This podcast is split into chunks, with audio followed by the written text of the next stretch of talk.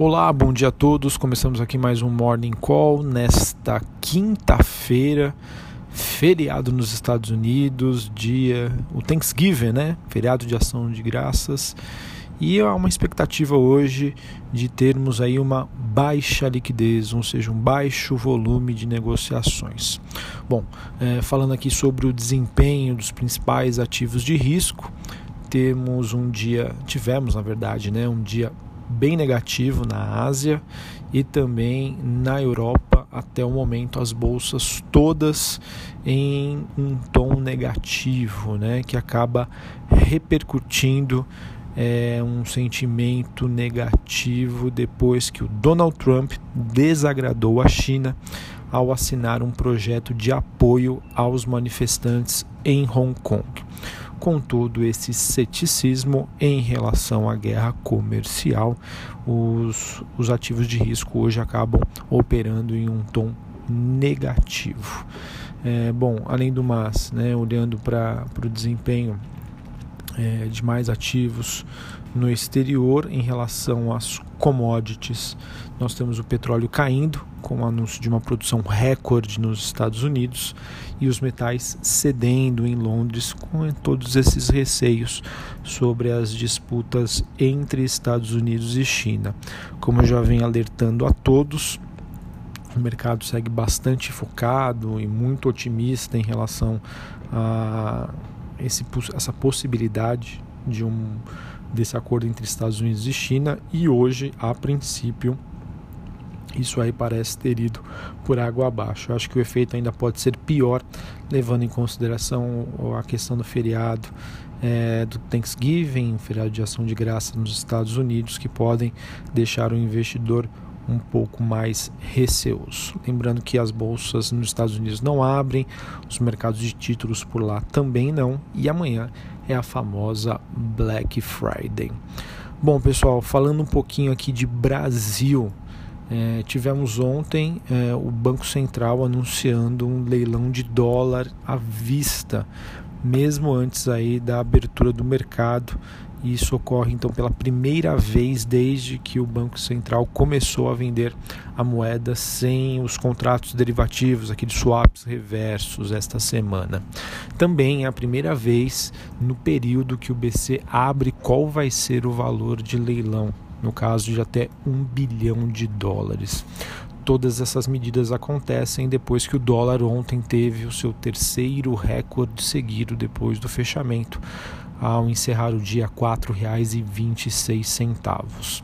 Hoje o presidente Campos Neto, presidente do Banco Central, ele fará um discurso às 9h30 e espera-se que o comitê de câmbio também é, comente, né? Na verdade, perdão, espera-se que ele comente em relação ao câmbio.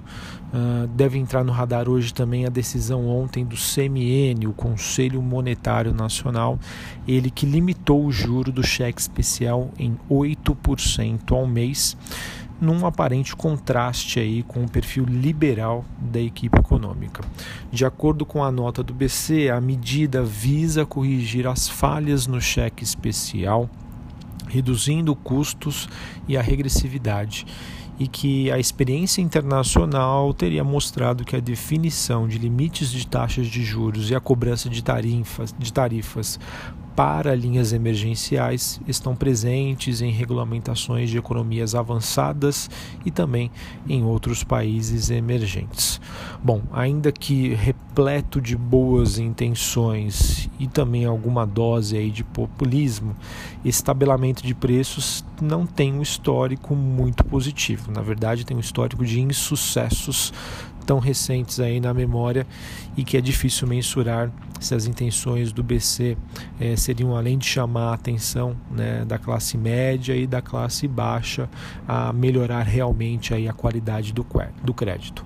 Usualmente, tá? não que seja uma regra, mas usualmente o tabelamento ele pode levar a uma escassez da oferta de crédito e uma gradual substituição né, do tipo de serviço, né? ou seja, a tendência pode ser que com essa redução de oferta nessa modalidade do cheque especial, uh, os bancos devam aí compensar isso ou através da aplicação de tarifas que será permitido de acordo com a nova norma do, do CMN ou também é, ofertando novas modalidades de crédito.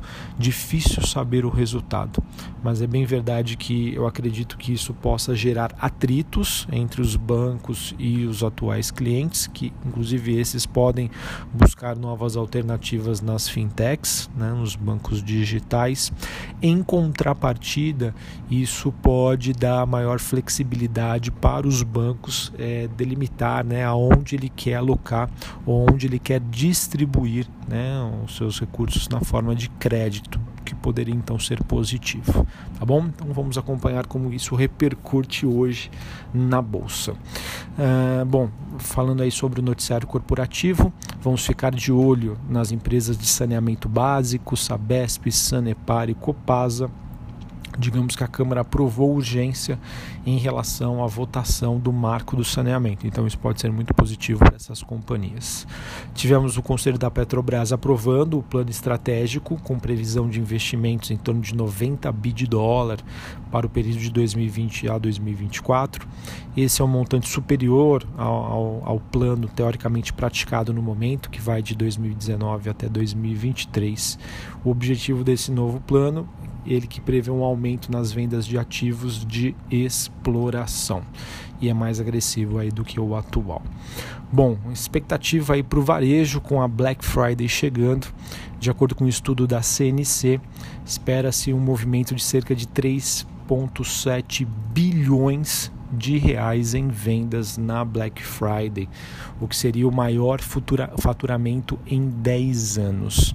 Se confirmada a previsão, as vendas terão um aumento aí de 10,5%, o que representa um número 6,8% maior em comparação com o ano passado. Então, notícia positiva, vamos, vamos ficar de olho. Acredito que o mercado deva repercutir é, em Magazine Luiza, Via Varejo e também na B2W e lojas americanas. Bom, outra notícia envolvendo o varejo é que o Grupo Pão de Açúcar é, e a Raia Drogazil eles anunciaram a criação de uma nova empresa, a Stix Fidelidade. Ela que vai ofertar aos consumidores o acúmulo de resgate de pontos no varejo. Essa iniciativa ela mira um mercado que ainda não é explorado aqui no Brasil e que os executivos das duas companhias acabaram batizando de micro resgate. Esse modelo, para vocês terem uma ideia, ele foi inspirado nos programas da Flybus, hoje presente na Austrália, e do Payback, presente hoje na Alemanha, ambos voltados ao giro rápido do varejo. É, no caso dessa companhia nova, né, o Grupo Pão de Açúcar terá 66,7% de participação e a Retro Brasil 33,3%. Lembrando que essa nova empresa também terá o Itaú como parceiro é, e, o e, o, e a operação ainda precisa ser aprovada pelo CAD.